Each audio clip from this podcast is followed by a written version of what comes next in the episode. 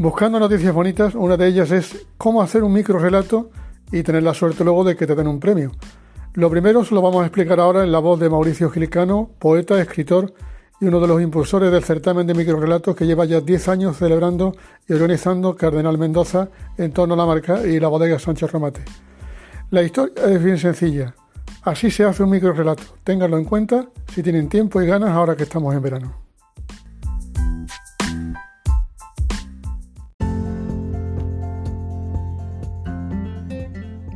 Esencialmente, el microrelato debe narrar una historia, es decir, contar algo y, como su propio nombre indica, micro, que es de pequeño, pues en breves palabras, en una extensión muy breve. Es decir, en el microrelato mm, arrancamos eh, y ya estamos terminando. ¿eh? Eh, comenzamos y ya hay que terminar. Es como un relámpago en este sentido.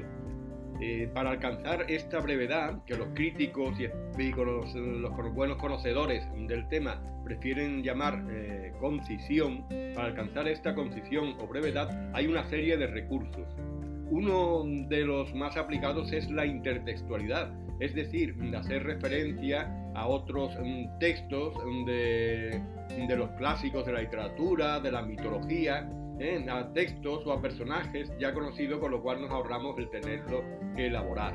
Mm, los comienzos de los microrelatos suelen ser in media res, es decir, nada de prolegómenos para comenzar a contar la historia, sino la historia ya comenzada, la acción ya comenzada. Mm, y, bueno, otros recursos eh, para alcanzar esta brevedad fundamentalmente son pues la, la extrema economía del lenguaje y una gran precisión de las palabras.